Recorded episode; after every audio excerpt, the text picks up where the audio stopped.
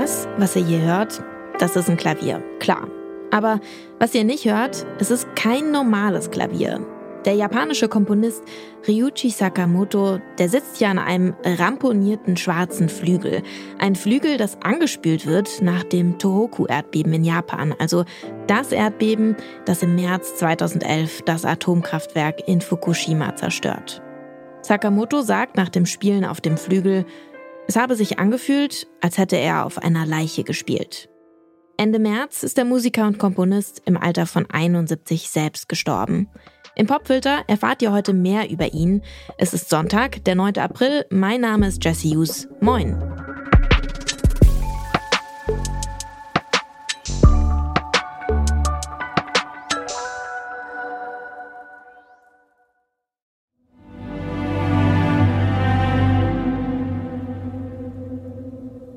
Ryuichi Sakamoto kennt ihr vielleicht schon als Komponist von solchen Filmmusiken.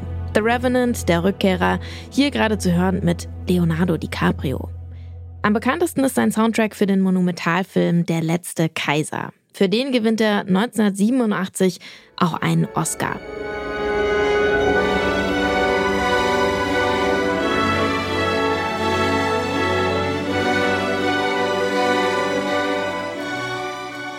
Geboren wird Ryuichi Sakamoto in Tokio. Er studiert Komposition und Musikethnologie.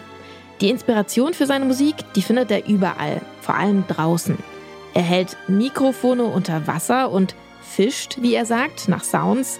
Die Doku Coda, die zeigt ihn, wie er sich einen Eimer über den Kopf zieht und dann dem Regen darauf zuhört. Bei einem Spaziergang mit seiner Tochter, da inspirieren ihn auch die Wolken. Das erzählt er in einem Interview mit Red Bull Music. Als meine Tochter klein war, waren wir in Afrika, um dort Tiere zu sehen. Ich döste vor mich hin und sah eine einzige Wolke am Himmel vorbeiziehen. Ich habe mir überlegt, welche Musik bei dieser Szene im Hintergrund laufen könnte. Wir sehen Wolken fast jeden Tag, aber normalerweise denken wir uns nichts dabei. Aber in diesem Moment habe ich versucht, mir den passenden Soundtrack dafür zu überlegen. Inspiration ist für Sakamoto sogar sein eigener Tod.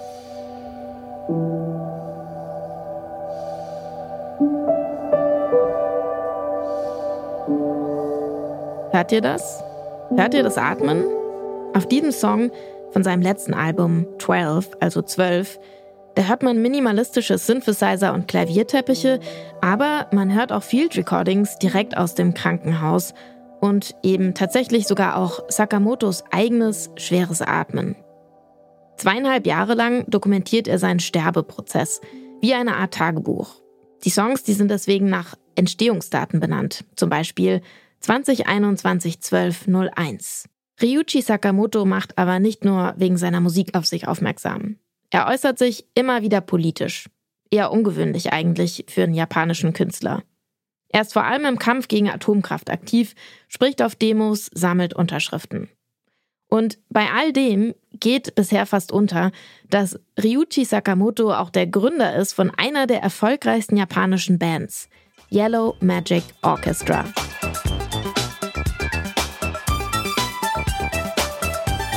In den 70ern bedienen sich Yellow Magic Orchestra an einer riesigen Palette an Synthesizern und Samplern. Sakamoto bezeichnet man deshalb manchmal sogar als einen der Urväter des Techno. Das zweite Album gilt als eines der wichtigsten japanischen Alben überhaupt. Und deswegen gibt's davon heute für euch einen Song. Hier ist Yellow Magic Orchestra mit Rydeen.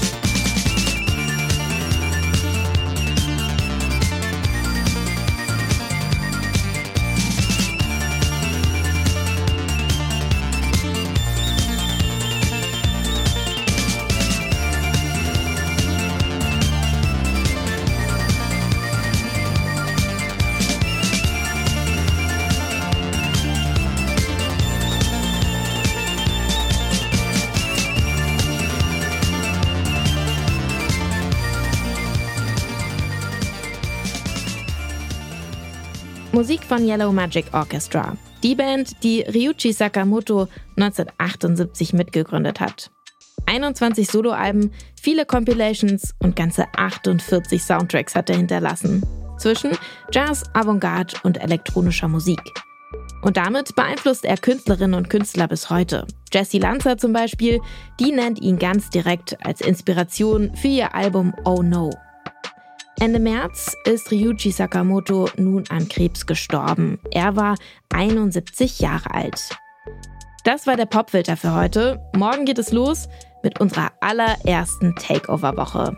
Die übernimmt Frank Spilker von Die Sterne. Die Redaktion für die Folge heute hatte Mariainta, produziert hat sie Stanley Baldauf und ich bin Jessie Hughes und ich freue mich schon auf morgen. Ciao!